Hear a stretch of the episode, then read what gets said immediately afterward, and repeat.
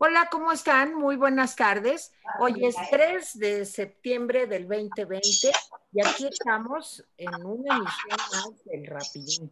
Yo soy Tere Vale, les doy las buenas tardes. Gracias por estarnos acompañando, gracias por su apoyo, por sus suscripciones. De veras, muchas gracias. Y saludo como todos los días a Jaime Guerrero. Jaime, ¿cómo estás? Hola, Tere, bien, aquí Qué bueno. Y saludo también, como todos los jueves, a Miguel González Comper. Miguel, ¿cómo estás? Hola, Miguel. Hola, Teresita, qué gusto verte. Sí, qué gusto verte, qué gusto ver a Jaime también. Bienvenido, Miguel. Adelante, Jaime. Pues empezamos con las noticias. Bueno, eh, las noticias antes del de resumen de la mañanera. Miren, durante julio se incorporaron 5 millones de personas a la población económicamente activa, al pasar de 51.1 millones a 52.6. Entonces, estos datos son importantes porque de los 12 millones de empleos que se habían perdido en abril de, de 2020, ya han regresado 7.2 millones. Sea, todavía tenemos un déficit de algo así como 5 millones de, puestos de trabajo. O sea, todavía sigue siendo mucho. Ahora, el gobierno lo está manejando como si ya fuera signo de recuperación, pero hay un buen, eh, no me acuerdo dónde lo leí, a lo mejor ustedes lo leyeron, dice, miren, para que vean es, ok, tú tiras a un gato muerto desde el kit y el gato rebota, pues sí rebota, pero sigue muerto. O sea, sí, la economía está rebotando, pero sigue muerta. Bueno, entonces, ahí está. Ahora, ¿cuántas personas dejaron de ser atendidas en hospitales públicos por la pandemia y la mala planeación? Pues 1.5 millones de personas dejaron de ser atendidas. Entre ellos, varias de las gentes que nos escriben, lo que dicen es que, eh, eh, pues que no eh, estaban programadas para operación para un montón de cosas y resulta pues que no, este, que, no las atendieron. Bueno, un dato interesante que seguramente va a dar motivo a un comentario es que el expresidente eh, Ernesto Cedillo va a ser parte de los panelistas para analizar la respuesta mundial al COVID-19. Entre los panelistas están, eh, pues, gente de todo el mundo, entre ellas la presidenta de Nueva Zelanda, esta mujer que hizo un papel tan, tan bueno en el asunto. Y ya es un hecho que el presidente López Obrador y su esposa, o el presidente López, como le decimos aquí, podrán tener los derechos de marca sobre todo aquellos productos o servicios de publicidad, gestión de negocios comerciales. Permíteme, Miguel, ¿no le puedes cerrar tu micrófono, por favor, Miguel? Porque se oye mucho ruido. Perdón. Y ya. Bueno, esas son, digamos, las noticias. Ahora, el presidente celebró que se aprobó en la Cámara de Diputados la eliminación del fuero y piensa que en el Senado ocurrirá lo mismo. Bueno, yo les voy a decir una cosa, me huele a timo, me huele a engaño. ¿Por qué me huele a engaño? Porque según leí, ahora eh, el presidente va, va a estar sujeto, como cualquier ciudadano, a proceso. Y sí, lo van a llevar a proceso, pero el presidente no tiene que renunciar mientras está en el proceso. De ser considerado culpable, ustedes dirán, pues renuncia. Pues no, no renuncia. Resulta que el asunto se va al Senado para que el Senado lo meta a, eh, pues a discusión y el Senado lo aprueba pues entonces ya se tiene que salir y es condenado. Pero si el presidente en turno tiene la mayoría, pues el Senado no lo va a, condenar. Entonces esto del fuero me huele a demagogia. A ver qué dice Miguel, que es abogado. ¿sí? Y bueno, pues le dobló al INE, el presidente, gracias al, al Tribunal Electoral del Poder Judicial de la Federación, que finalmente dijo que pues no había una base normativa. Conste, no dice que está bien la transmisión de las mañaneras. Lo que está diciendo es que no había una base normativa para que el INE solicitara la cancelación ¿sí? de eh, la, eh, la, cancelación de las mañaneras en Hidalgo y Coahuila. Me da la impresión de que el INE metió la pata en el, pues en, el planteamiento. Bueno, dejo estos dos temas, Miguel. Pues mira, Jaime, eh, mira, Jaime, yo creo que eh, eh, los dos temas son muy importantes. El primero, respecto del fuero, el presidente y todos los funcionarios son sujetos de tener que responder a demandas de tipo penal. En realidad el problema era cómo era el procedimiento. Es decir, si había traición a la nación, si había delitos electorales, si había faltas graves, eh, así consideradas, entonces el presidente tenía primero que ser desaforado, eh, siendo la Cámara de Diputados eh, la, fiscal y siendo la juzgadora la Cámara de Senadores. La verdad es que eso no cambió. Lo único que hicieron realmente fue incorporar los delitos graves que acaban de ser aprobados por, el Congreso a, las consideraciones sobre las cuales el presidente de la República o los secretarios de Estado pueden ser juzgados. Pero la realidad es que no es que sea un timo, pero sí es un poco como nomás moverle, este, meterle el agua a, a un charco y moverla tantito, porque el charco sigue igual, o sea, no, no, no, no va a cambiar mayormente. Y la segunda cosa es que eh, en relación con lo de las mañaneras, eh, es muy difícil, yo, yo, yo creo que eso sí hay que tenerlo claro, es muy difícil decir si las mañaneras son una especie de propaganda política o no. Eh, esa es la parte que es muy complicada para el INE establecer, porque si, si fueran consideradas las mañaneras como propaganda política, pues evidentemente no podrían eh, ser transmitidas a lo largo de todo el tiempo electoral y eso comenzaría el mes que entra. Pero como, como nadie ha querido definir la comunicación diaria del gobierno como, un, como una parte de la, de la propaganda política, por eso es que no, que el INE pues un poco está, digamos, a medio caballo, no está, ni puede con toda claridad decir que es propaganda política, ni puede decir con toda claridad pues que es que, no lo es, que es información que el gobierno da. Tú y yo sabemos, Jaime, Tere, este, nosotros sabemos pues que el presidente usa las mañaneras para hacerse promoción política y para hacer cosas este, en relación con, la, con, con su propio gobierno. Pero, digamos, definirlo como propaganda política pues, es una cosa que le cuesta trabajo hacer al, INE y por eso es que no lo ha hecho. Eh, por lo demás, tienes razón, este, yo creo que sí, sí se metieron en un callejón sin salida y la solución que dio el Tribunal eh, Electoral en materia de, pues de dejar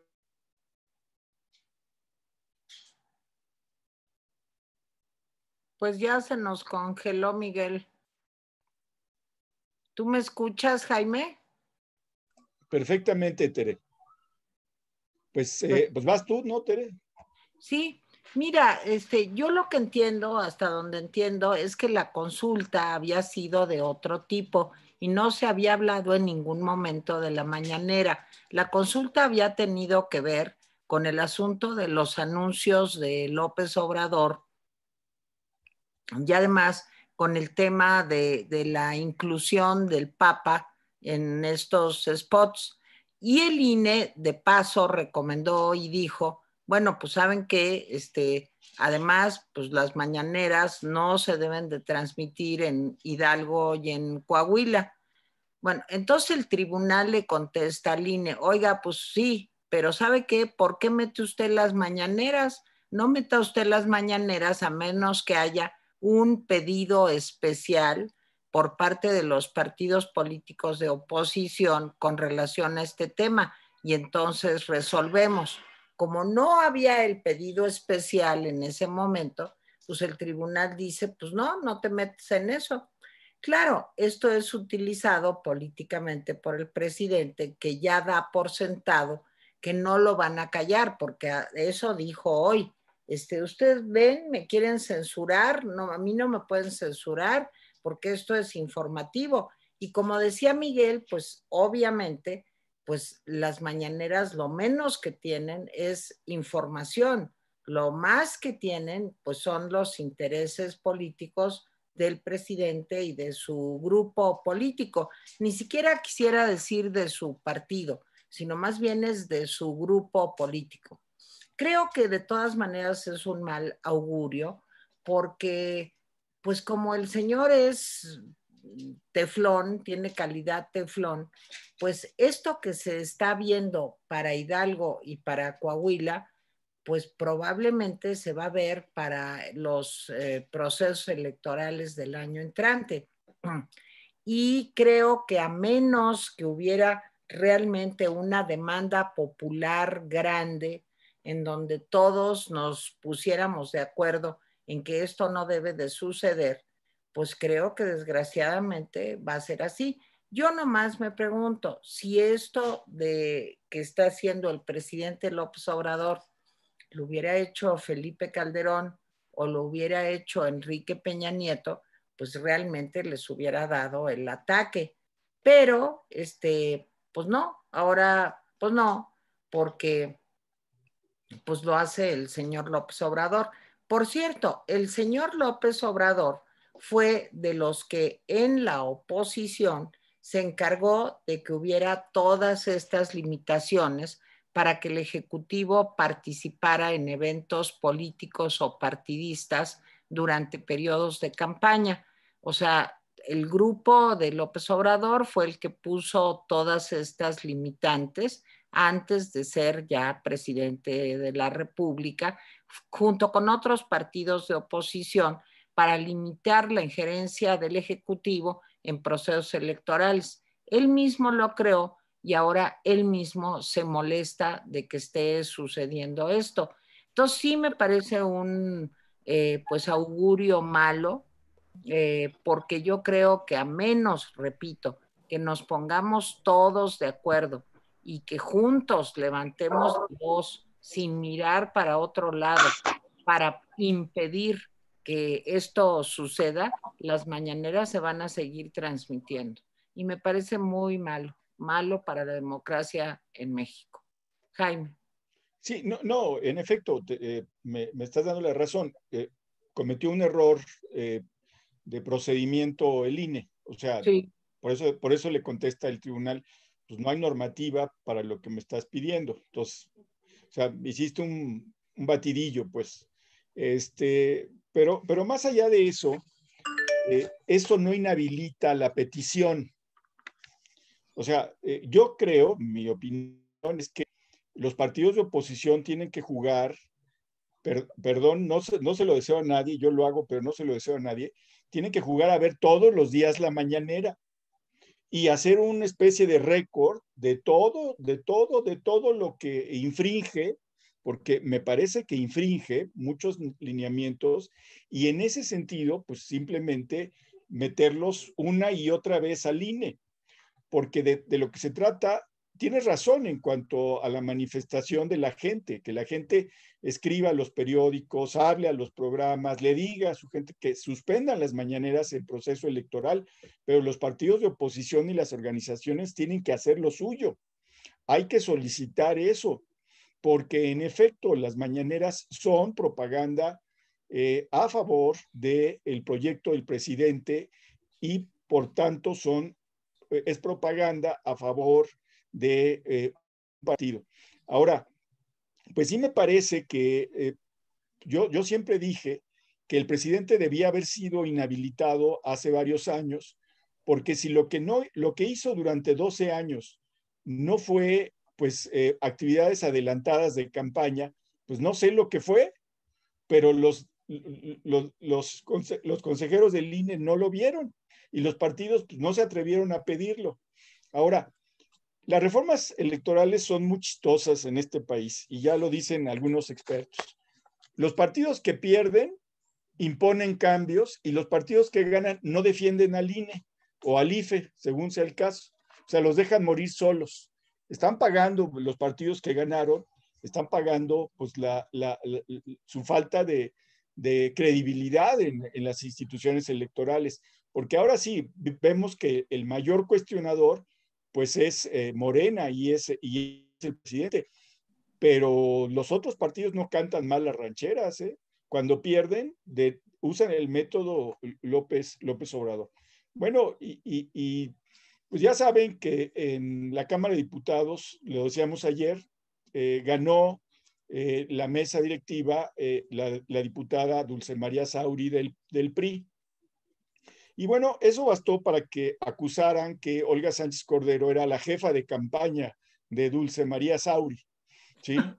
Este, y, y, bueno, pues ya Dulce María dijo pues, que eso había sido una exageración y que eso no había sido así. Pero bueno, lo que demuestra la elección de Dulce María Sauri, que no las tenía consigo, pues es primero los métodos de compra de diputados por parte de uno, ¿sí? Y de otro, pero también que al final el presidente no solamente es capaz de doblar al INE, sino también es capaz de doblar a su propio partido y decirles, chatos, tienen que apoyar a Dulce María Sauri, porque finalmente Dulce María llegó con el apoyo de la mayoría de Morena, no de todos, pero sí de la mayoría de Morena. Y sí, el PT lo que dijo es, bueno, sí, estamos un poco abatidos, pero nosotros nos plegamos al presidente de la República. Bueno, pues el presidente, como, como en los mejores tiempos del PRI, o sea, eh, gracias, señor presidente, por, imponernos su voluntad, ¿no? Miguel. Bueno, Jaime, yo te diría que, que, a mí lo que más me preocupa es en qué términos llega Dulce María Sauri, porque evidentemente para que ella sea presidenta de la Cámara de Diputados, pues algo tuvo que negociar el PRI en relación con las otras fuerzas políticas y pues no tenemos muy claro qué fue esa negociación, o sea, de qué tamaño y en qué términos se van a resolver cosas. O sea, si el PRI pudo o puede ser como el PAN una opción o Movimiento Ciudadano o cualquier otro partido, una opción para proponer cosas concretas y, y ponerse enfrente del presidente y, y, acotarlo eh, frente a las ciertas cosas que, que, pues, que está haciendo, pues no sabemos si esta, esta presidencia le va a costar al PRI lo necesario y suficiente como para de verdad mostrarse como una oposición eficaz o una oposición útil. Entonces, sí me preocupa, obviamente me preocupa, me parece que, que, que las ganancias de ser presidenta de la Cámara no sé hasta qué punto compensan. no, he hecho así el análisis de facultades y demás, pero hasta qué punto compensan eh, eh, ciertas cosas que el presidente ha hecho. Por ejemplo, algo que sí ya hemos visto es que la presidenta anterior era una mujer que, incluso llegó a interponer recursos de, inconstitucionalidad o de controversia constitucional incluso contra eh, la molestia y, la, la, la, oposición de Morena este, respecto de los temas que, ella demanda en, estos casos. Entonces, la verdad es que no es muy fácil eh, visualizar o, pensar que, que, la presidencia de Dulce María va a ser, digamos, una cosa benéfica per se. Vamos a ver qué es lo que sucede a lo largo de estos meses y, qué es lo que pasa en esta última año de la legislatura de la Cámara de Diputados, pues para ver cómo, cómo reaccionan los diputados y frente a los temas, cómo se comportan. Lo que sí es cierto, y en eso tienes razón, es que la oposición entra, entra forzado, o sea, no entra, no entra cómodo, no entra, no entra bien. Y, esa entrada forzada, pues va a generar muchos conflictos en la Cámara y va a generar muchos conflictos, en, digamos, en la cúpula de Morena y del ejercicio del poder del presidente.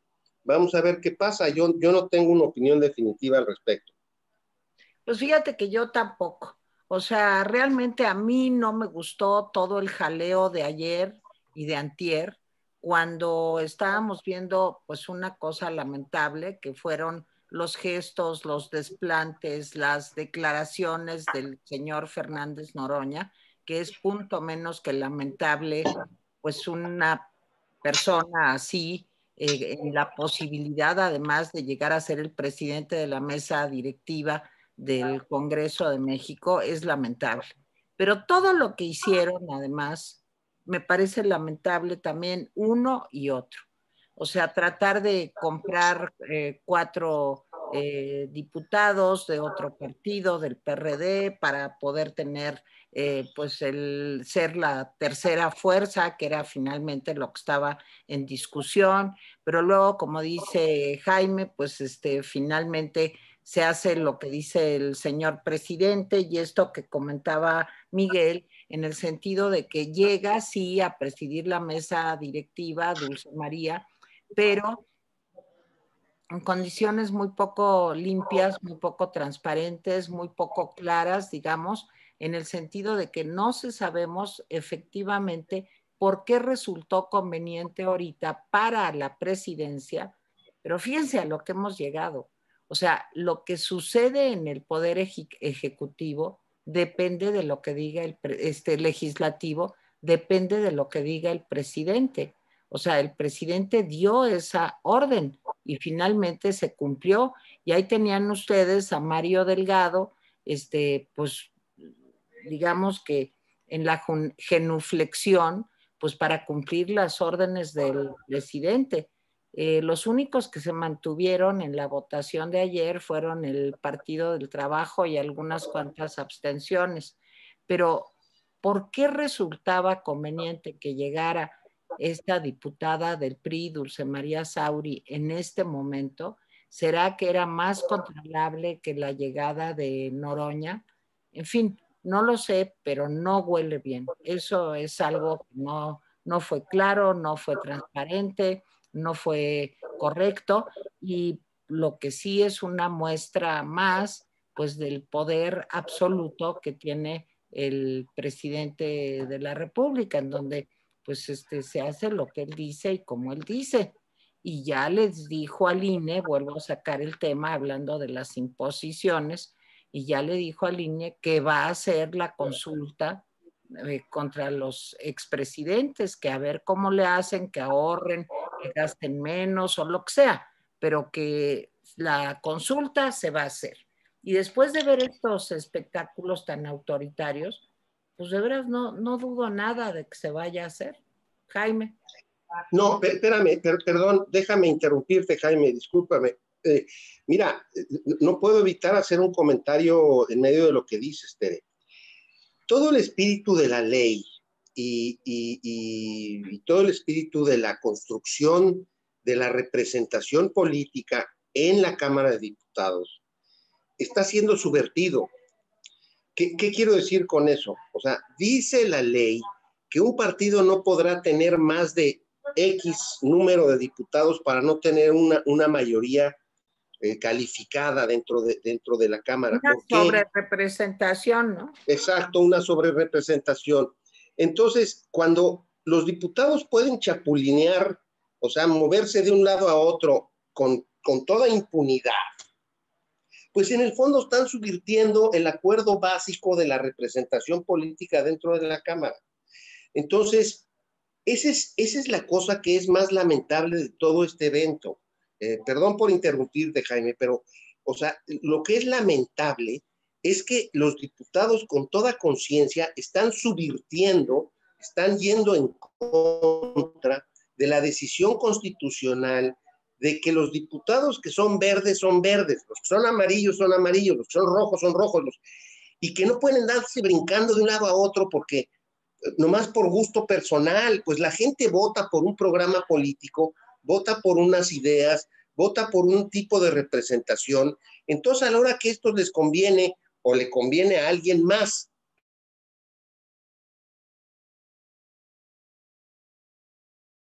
Ya se nos congeló Miguel otra vez. A ver, Jaime, ya se nos congeló Miguel. Jaime, ¿me oyes?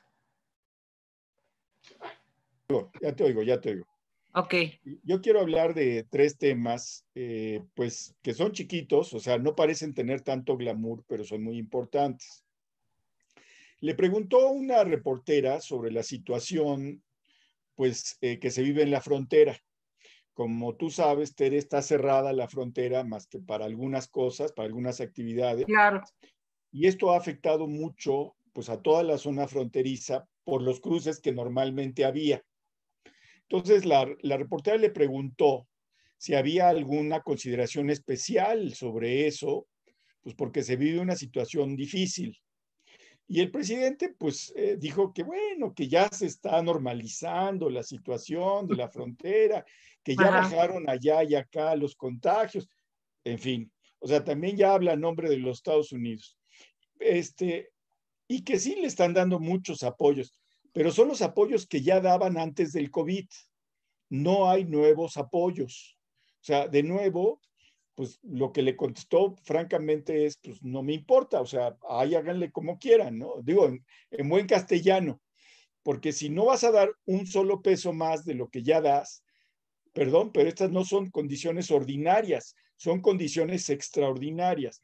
Ese es un tema que me pareció, eh, que, insisto, no tiene glamour, pero pues, hay que tomar nota de lo que se representa para el norte del país, para la zona fronteriza.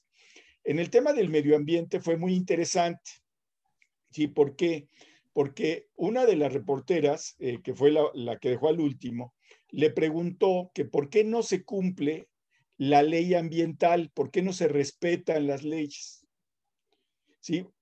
Y uno dice, pero pues, ¿a qué te refieres? Y el presidente, como de costumbre, pues dice, no, nosotros somos los primeros que respetamos la ley. Por ejemplo, en la eh, eh, la cervecera que se iba a poner allá, que se iba a acabar con el agua, etcétera, etcétera, etcétera. ¿Sí? Nomás hay que decir una cosa, esa planta ya tenía su estudio de impacto ambiental. No sé cómo lo consiguió, a lo mejor lo consiguió Chueco, sobornó, no lo sé, pero ya tenía eso. ¿Sí? Y entonces dice el presidente que no lo tenía, pues no, no es cierto, sí lo tenía. Entonces, ese es un dato. Otro, dice, pero es que atacan pseudoambientalistas al tren Maya. De nuevo saca, saca el tema y dice pues, que, que, no son, que por qué estaban callados antes.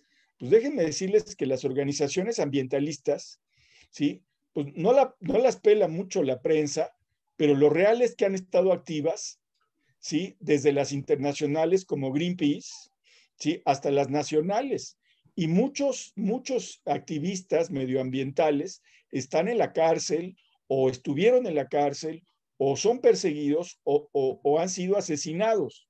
Entonces, que diga el presidente que su gobierno es medioambientalista, nomás quiero, quiero recordar que eh, Toledo, Víctor Manuel Toledo, el secretario que se fue del medio ambiente, pues la verdad es que tenía estrés, pero tenía estrés cruzado con tren Maya y dos bocas, ¿no? O sea, es una enfermedad muy rara que, que da. Si tú no estás de acuerdo con, te, empieza a doler dos bocas, o sea, no la, segunda, y te empieza a doler por ahí, por el tren Maya. Y entonces, pues mejor renuncias por motivos de salud. Entonces, que el presidente diga que ellos son los primeros en cumplir. Ahorita vamos eh, a, hablar del tren, del, del famoso eh, tren transísmico, este que corre de, lado a lado. El istmo de Tehuantepec. Nomás, ahorita, nomás quiero decir una cosa, no tiene, ¿sí? Eh, aprobación de impacto ambiental. No tiene. Se han metido mucho dinero y sigue sin aprobación. Pero como ya se fue Víctor Manuel Toledo, pues lo más probable es que le den la aprobación en cualquier momento. En fin.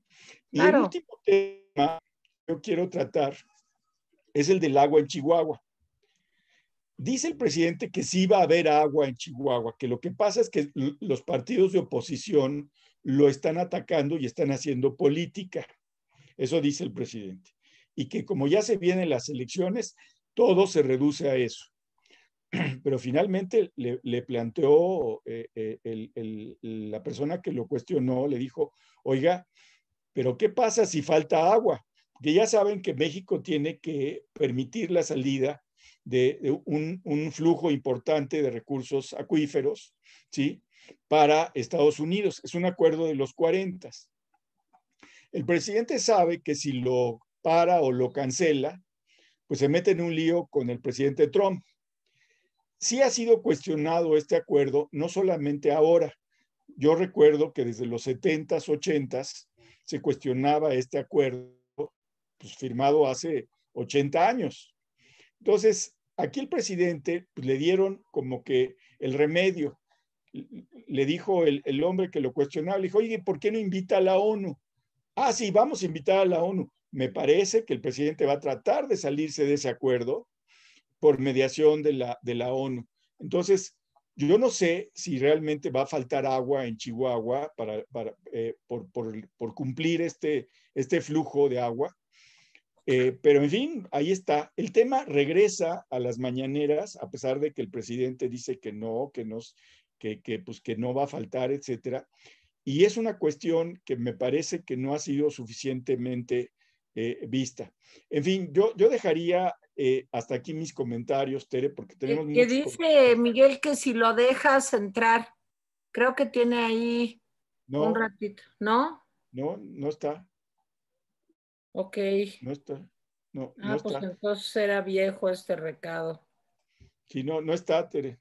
Sí, pues mira, Jaime, este, el asunto de lo del impacto ambiental, pues a mí no me extraña.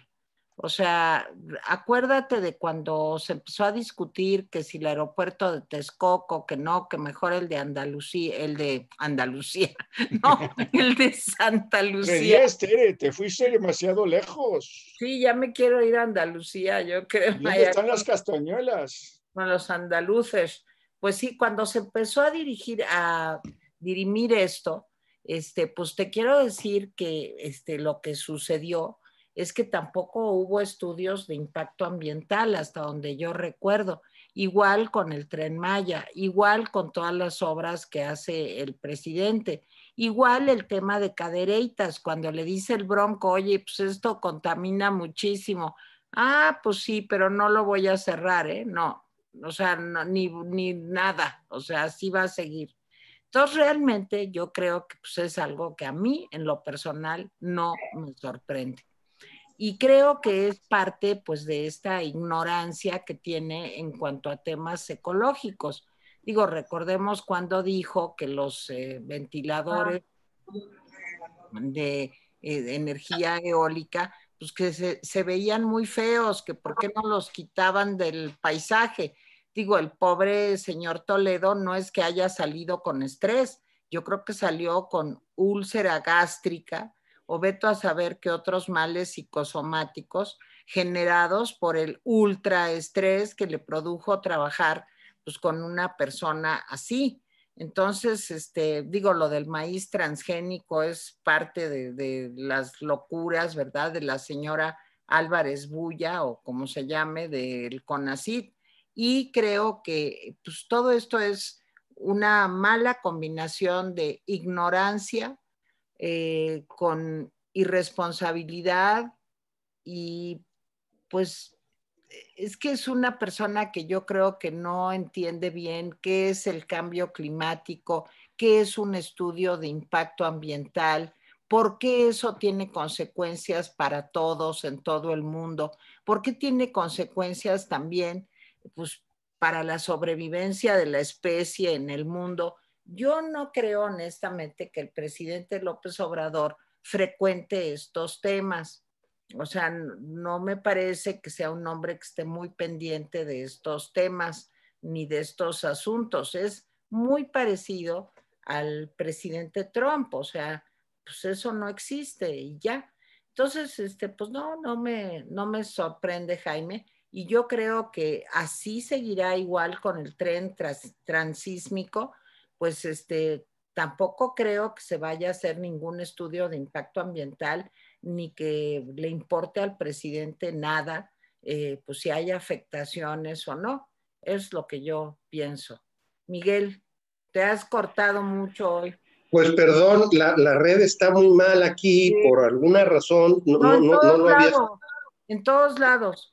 algo está pasando, pero pues perdonen ustedes, este, ya estoy aquí de vuelta. Espero que este comentario pueda terminarlo. Mira, te voy a decir a qué grado llega, llega la ignorancia. Los pueblos originarios de América modificaron, hoy se le diría genéticamente, el maíz. O sea, el maíz que nosotros comemos antes era pues, una cosita muy chiquita y fueron mezclando con las técnicas que todos creo que conocemos, de, ponerle una rama a una, a una planta para que se modifique el fruto, etcétera, etcétera. Y, eso convierta o, o, haga el maíz blanco, ese grande, con el que nos comemos un pozole o con el que hacemos masa, etcétera, etcétera. Entonces la idea de que es que esto, esto del maíz transgénico no puede estar, pues es una idea un poco, pues loca, porque en realidad pues, es ir en contra incluso de la naturaleza, pues en el fondo de lo pues todos somos bastante transgénicos. Al final todos somos transgénicos. Jaime, no es Jaime no es producto de su papá y su mamá, que eran puros. Ustedes serán transgénicos, pero yo no. ¿Tú no eres transgénico? No, yo soy, yo soy papelito. A mí no me vengan con, no me mezclen en sus asuntos cochinos. Jaime es producto, pues, de que a sus bisabuelos o tatarabuelos se metieron con una rusa y luego se metieron con una. Puras calumnias, nunca se probó nada de eso.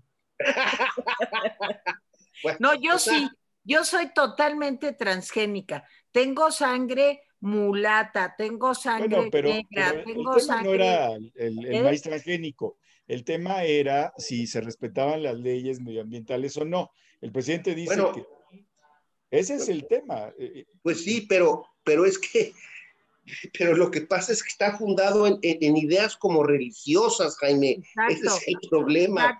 El problema es que no, no hay ciencia detrás, el problema es que hay una concepción ideológica en el mejor de los casos, pero en el fondo es una especie de convicción eh, religiosa, ¿no? Yo soy o musulmán o cristiano. Y si soy de este lado, estoy contra los transgénicos, aunque yo, sea aunque yo mismo sea un transgénico. Entonces, pues es una cosa rarísima. Eso para empezar. Yo, yo sabes qué pediría que se reuniera, porque bueno, ni tú ni yo somos biólogos, ni Jaime, ni en fin, pero yo sí pediría que el presidente se rodeara de personas que le hicieran ver la importancia de los estudios de impacto ambiental y de el tipo de alimento que es mejor o peor para la población. No nos hagan caso a nosotros, a lo mejor estamos locos, pero yo lo que sí creo es que el presidente debería de rodearse de verdaderos expertos antes de tomar una decisión así de lo de los estudios de impacto ambiental, se le ha dicho en todos los tonos. El señor Toledo, pues ya les decíamos que salió con úlcera gástrica, migraña, ronchas por neurodermatitis, o sea, todo, y aparte la regada que dio de que lo grabaran diciéndolo, ¿verdad? Entonces, este, pues digo, es que sí es mucha ignorancia. Miguel, en, exceso, en exceso, es, es, ignorancia. Un exceso, de ignorancia. Pues, o sea, perdón, pero pues no, hay ni a, ni a, qué árbol arrimarse, porque, o sea, la verdad es que tanto en esto como lo comentamos en lo del informe, mira, como siempre, en muchas cosas, el problema son las ausencias no, no, no, no, lo dicho y no lo que está ahí.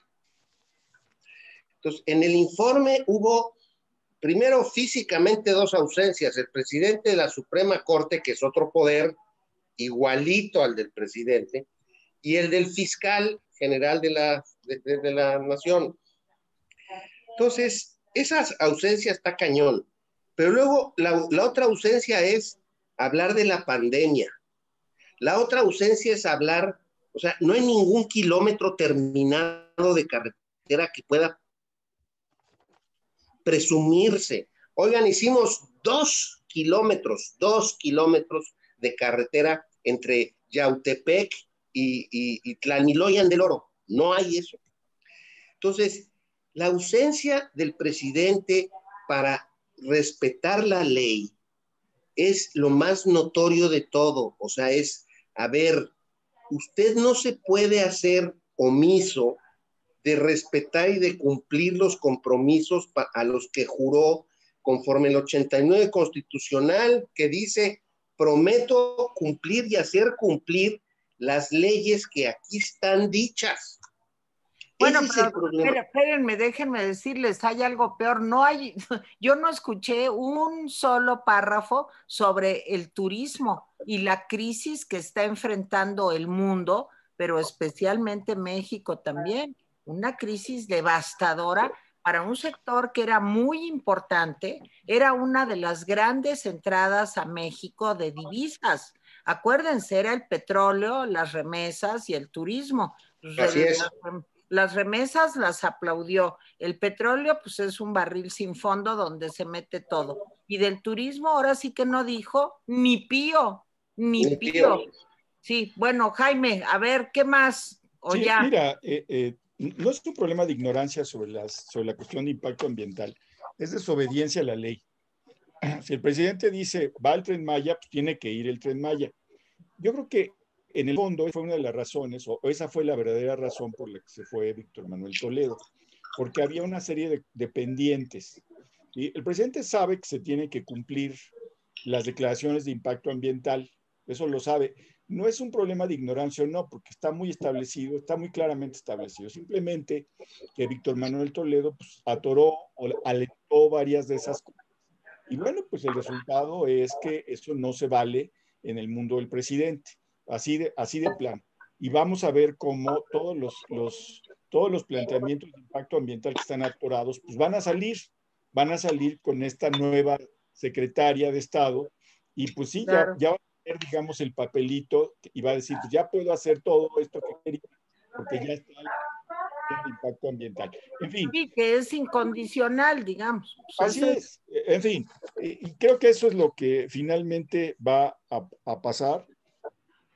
Este, miren, hay muchas discusiones sobre, eh, sobre este tipo de cosas, sobre el problema del agua en Chihuahua, sobre el problema del medio ambiente, eh, sobre el problema pues, de, de, la situación fronteriza.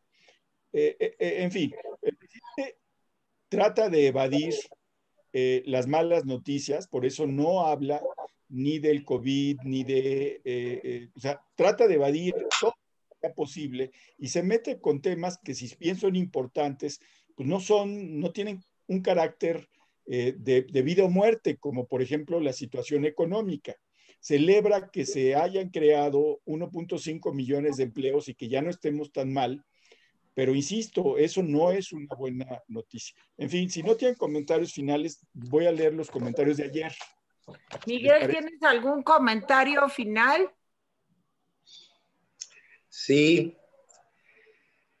Eh, por favor, no se depriman. Este, esto se va a poner peor. ok. O sea, ¿todavía no se depriman, Miguel? No, todavía no.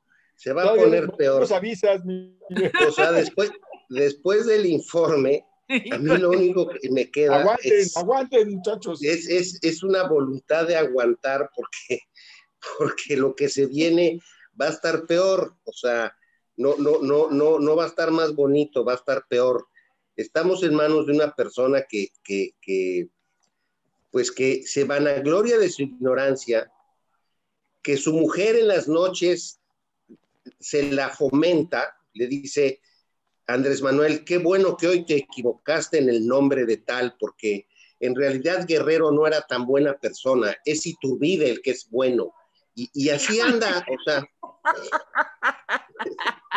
Entonces, claro, pues el señor se duerme a besitos, pues con, con, una bola de mentiras. Entonces, pues bueno, eh, pues prepárense. Y yo le sugiero a nuestro público que se prepare porque vamos a pasar todavía muchas de estas cosas que nos parecen locas y fuera de lugar, pero pues que están fuera de ley incluso, y, pero ahí va a estar. Entonces, este, prepárense. Es un comentario animoso para finalizar el programa el día de hoy. Pero a ver, Jaime, los recaditos.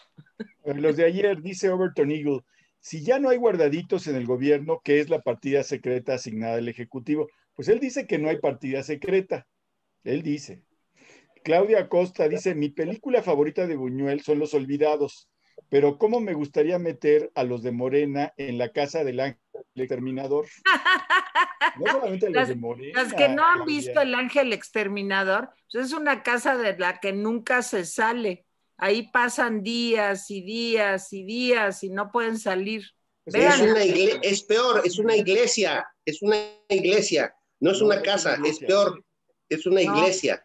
Es una, casa. Eh, es una casa. Buñuel buscó, Buñuel estaba exiliado aquí y buscó cuál era el barrio que más se parecía a Madrid de aquella época y se, hizo en una casa de la colonia del Valle.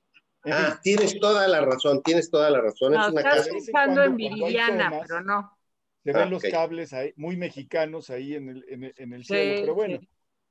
Silvia Muñoz dice, desde que AMLO estaba en campaña, el Papa Francisco le pidió que dejara de usar su nombre para hacer proselitismo, pero AMLO hace lo que le da la gana. Anacari dice, la, el tribunal acaba de echar para atrás la no tradición de la manera en, Coahuila e Hidalgo.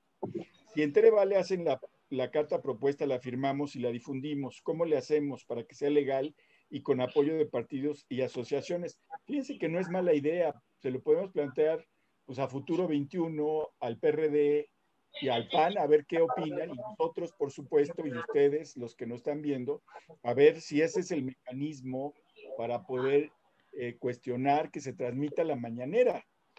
Eh, eh, Francisco Javier Herrera dice, respecto a que se está atendiendo a todas las enfermedades, como todo lo que dice AMLO, es una vil mentira. A mí me tienen suspendida una operación desde marzo y no me han dado seguimiento desde entonces porque según esto no hay más citas más que por urgencia del COVID. Francisco Javier Herrera tiene toda la razón. Así es. A mi mujer que es paciente de cardiología tampoco le han dado cita, ¿sí? Y bueno, pues le, le, hablan por teléfono y le dicen, oye, pues ¿cómo estás? Pues bien. Ah, pues consérvate así, ¿no? Gabriela Ramírez Ríos, la frase aquella de aquí lo yo primero le atinó. La frase es de Woody Harrelson en la película 2012. Patricia González, AMLO no sabe lo que es el estrés porque nunca ha trabajado en su vida. Siempre ha vivido en un pueblo bueno y sabio. Leticia Ruiz, yo sí estoy preocupada porque en Iztapalapa, donde vivo, hay unos vecinos que dicen que tienen un formato para que firmes eh, eh, juzgar a los expresidentes y si te atreves a contradecir, eh, atacan. ¿Qué podemos hacer? De verdad estoy preocupado. Pues denuncien al INE, hablen al INE, a la línea del INE y denuncien que lo están presionando. ¿sí? Ahora, apenas se aprobó el formato, ¿eh? Pero aprobar el formato, ayer el INE aprobó el formato de la consulta. No quiere decir que se apruebe la consulta, sino que ese formato está bien. no, pero el formato es para la consulta de quién va a ser el nuevo dirigente de Morena. Ah, ese, fue, el formato que se aprobó ah, ayer. sí, porque no hay formato ni, ni procedimiento ni nada. Se están juntando las firmas y yo creo que no las van a juntar y va a tener que ser el presidente el que pida la consulta. O los, o los legisladores, porque ya saben que el presidente no quiere hacerlo para no parecer tan vengativo como es. Exacto. Dice María Antonieta Tapia, una pregunta seria para Tere Vale. ¿Acaso Futuro 21 es suficiente contrapeso? No, claro que no, necesitamos más, pero miren, estuve leyendo sus recados ayer y me dio tanto gusto que, que, les gustó eso que comentamos aquí, que no hay oposición, pues nosotros somos oposición. Si crecemos, si hacemos más cosas, si seguimos pues abriendo camino, pues, ¿o qué creen que nomás, ahora yo ya soy oposición y ya soy el gran líder de no sé qué? Pues eso necesita picar piedra y estamos picando piedra. Ahora, ustedes se sienten oposición, yo también. Júntense, digan, estemos juntos en esto. Y somos oposición, nada de que no existe. Yo sí existo y ustedes también. Entonces, aquí estamos. Estás diciendo algo, Tere, muy importante. Déjame subrayar eh, el asunto. Eh, los católicos en el siglo primero y segundo de nuestra era, pues nomás ponían una cruz y ahí estaba ya constituido un grupo, pues de católicos. Pues sí. O sea, no, se necesita una estructura burocrática, no se necesita una estructura de ningún tipo para convertirse en oposición. Nada más hay que juntarse en la casa de uno o en la casa de un amigo invitar unas gentes y decir, ¿qué les parece si en este momento nos convertimos en la oposición de, Andrés Manuel? Con eso es suficiente. Y luego era votar el día que tienen que votar. Pero estar esperando que unas, unos aparatos burocráticos funcionen para hacer de la democracia una realidad, pues es una mala idea. Basta con que la gente actúe todos los días o cada semana, una vez, y discuta pública, discutan entre ellos, oye, ¿tú cómo viste esto? Pues muy mal.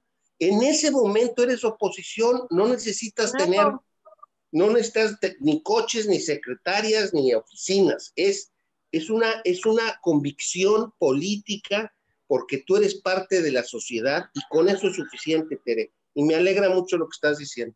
Pues sí, entonces, aquí somos oposición, chiquitos, como sea, se burlen de nosotros, no me importa.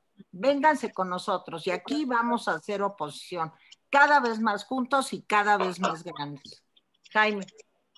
mira, acabo de checar y, en efecto dice el Universal eh, eh, eh, ayer que la Cámara de Diputados aprobó el formato para la obtención de firmas que habrán de utilizarse para la pregunta si se comete a juicio a expresidentes. Y avisa la, la Cámara Baja que recibió la aprobación del formato para recabar las firmas. ¿sí? Ah. Entonces, sí, era correcto. No, mira, pero una cosa es el formato para recabar las firmas y otra es la pregunta, ¿eh? Claro. O sea, son, son dos cosas diferentes. El procedimiento es, es más complejo. Todo lo que le dijo el, el fue, ah, pues está bien tu formato, pues sí, está, bueno el, tu formato. Eso fue todo lo que, lo que le dijo. A ver, todavía tenemos algunos o muchos. Dice eh, Lourdes García, cuidado con las mesas de consulta. Te piden datos personales y credencial del INE. Pero mi pregunta es, ¿para qué? ¿Quiénes hacen la, consulta? ¿Es legal? No hay aviso de privacidad del uso de datos personales ni nada.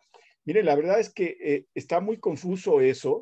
Yo les diría que ya sé que están a favor o en contra, mejor ni se metan por el momento, ¿eh?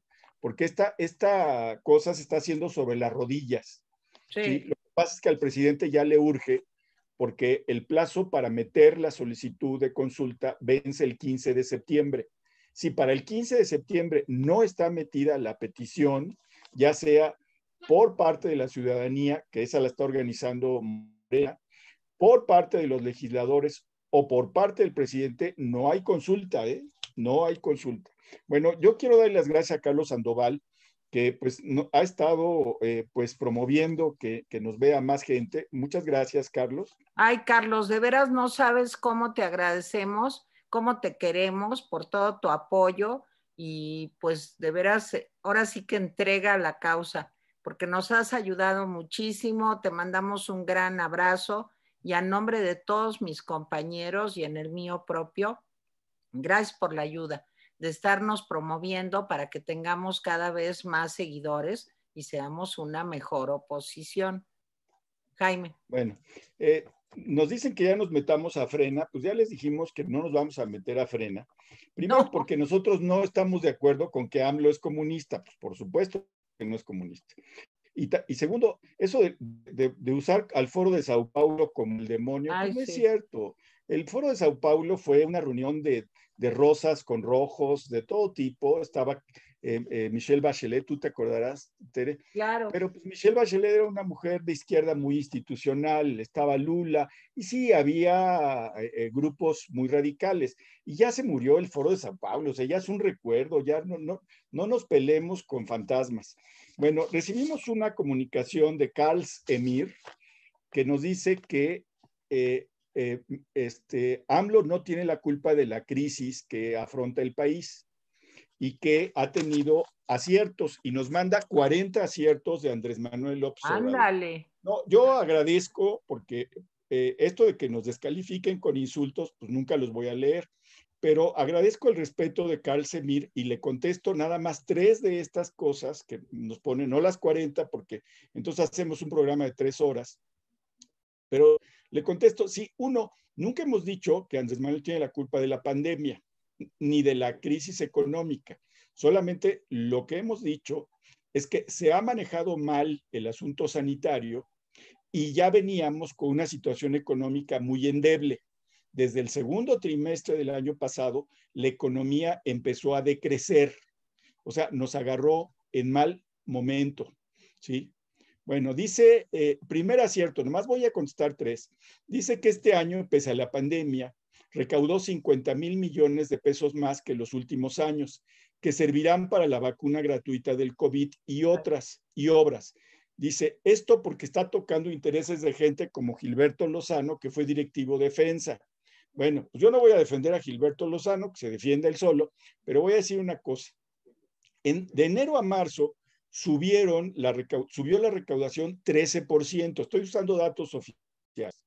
Para abril ¿sí? Obviamente se había recaudado menos, pero seguía siendo positiva. Lo que voy a decir, ¿sí? Eh, es, lo, es, la, es la versión oficial. En lo que va del año, los ingresos tributarios han crecido 2.6 en términos reales, pero los dos impuestos principales, los que son la columna vertebral, que es el ISR y el IVA y el impuesto sobre la, sobre la renta, ¿sí? En julio... No, es el ISR y el IVA, ¿no? Sí, perdón, sí, el impuesto sobre la renta y el IVA. Bueno, en julio el impuesto sobre la renta bajó 10.1 en términos, en términos reales y el IVA 7.9 en términos reales. ¿sí? Es decir, va hacia abajo por obvias, por, por obvias razones. Entonces, los ingresos totales del sector público cayeron 19.2% real, ¿sí? O sea, que son un friego de dinero. Entonces, no, no digamos que eh, eh, recaudó más. Y recordemos además que en 2019 se recaudaron 2.7% menos dineros que en 2018. O sea, el último año de, Peña Nieto recaudó más, ¿sí? Que el 2019 de López Obrador. Luego dice, eh, digo, se está, nos está indicando cosas que no son para nosotros. Dice Carl Emir que ratificó el TEMEC y eso demuestra que no es comunista. Bueno, pues nosotros nunca hemos dicho que sea comunista. Nosotros no decimos que sea comunista. Pero el TEMEC se ratificó, ellos llegaron al final, después de aproximadamente, no sé, año, año y medio. Sí, fue, fue, un trabajo conjunto, Tere. Así es. Del, último de Peña y, y, este. Y bueno, pues hay que reconocer que es una buena noticia la, la aprobación del TEMEC.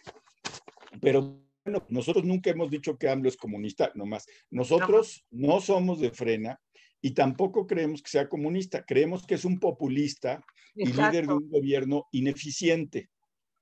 Bueno, nos dice Carl Emir que hay grandes avances en el corredor transísmico, que es una obra de la magnitud del canal de Panamá, uniendo al Océano Atlántico y el Pacífico, etcétera, etcétera. Bueno, nada más, de, quiero decir que este corredor no es una idea nueva. Desde Don Porfirio, que se construyó el tren original en 1911. Desde antes, desde Benito Juárez, ya había la idea de hacer un, tren que pasara por el istmo de Tehuantepec. Bueno, pero no solamente un tren, te acuérdate que también se pensaba hacer un canal. Así es. Bueno, pero en 1911, con don Porfirio, se hizo el trenecito este que va de un lado a otro. ¿Sí? Eh, o sea, no es un proyecto nuevo. Yo he oído este proyecto, pues yo creo que 20 veces en los últimos gobiernos, ¿sí? Ahora, en el primer informe de gobierno de López Obrador, el del año pasado, se dijo que había habido un avance en este proyecto del 80%. Eso dijo. Entonces uno dice, pues ya para 2020 o 2021 lo van a terminar. Pero resulta que el 26 de julio el director general del proyecto, Rafael Marín Mollinedo, famoso Mollinedo, destacó que en tres tramos del tren, y el tren es la obra central del proyecto, no se ha avanzado. Adivinen por qué no se ha avanzado, porque no está la manifestación de liberación de impacto ambiental. Pero ya va a salir, pues ya cambiaron al secretario, ¿sí? Ahora bien, las comunidades de la zona se han quejado de que no se les ha consultado, a pesar de que se dice que sí les han consultado. Y los expertos dicen que para que sea un logro el famoso tren, tendrían que circular 200 trenes diarios para poder competir con el canal de Panamá. En fin, dicen que es una Ya, vamos. ya no cuento las 40, pero contesto estas tres. Y aquí hay unas de hoy, perdón que me haya tardado tanto. ¿sí? Eh, nos mandan saludos desde Coyoacán, Mexicali, Monterrey, Colima, Alemania, Texcoco, este, y desde La Paz, no sé si de La Paz, México o La Paz, Bolivia. Ok. Pues puede, ser, puede ser de las dos. Sí. Esencias, esencias, de mujer, dice, haciendo uso de la arrogancia de mi libertad. Oye, Tere, dijo que somos oposición y estoy de acuerdo. Solo se, solo se necesita que alguien nos tenga un foro y voz para organizarnos.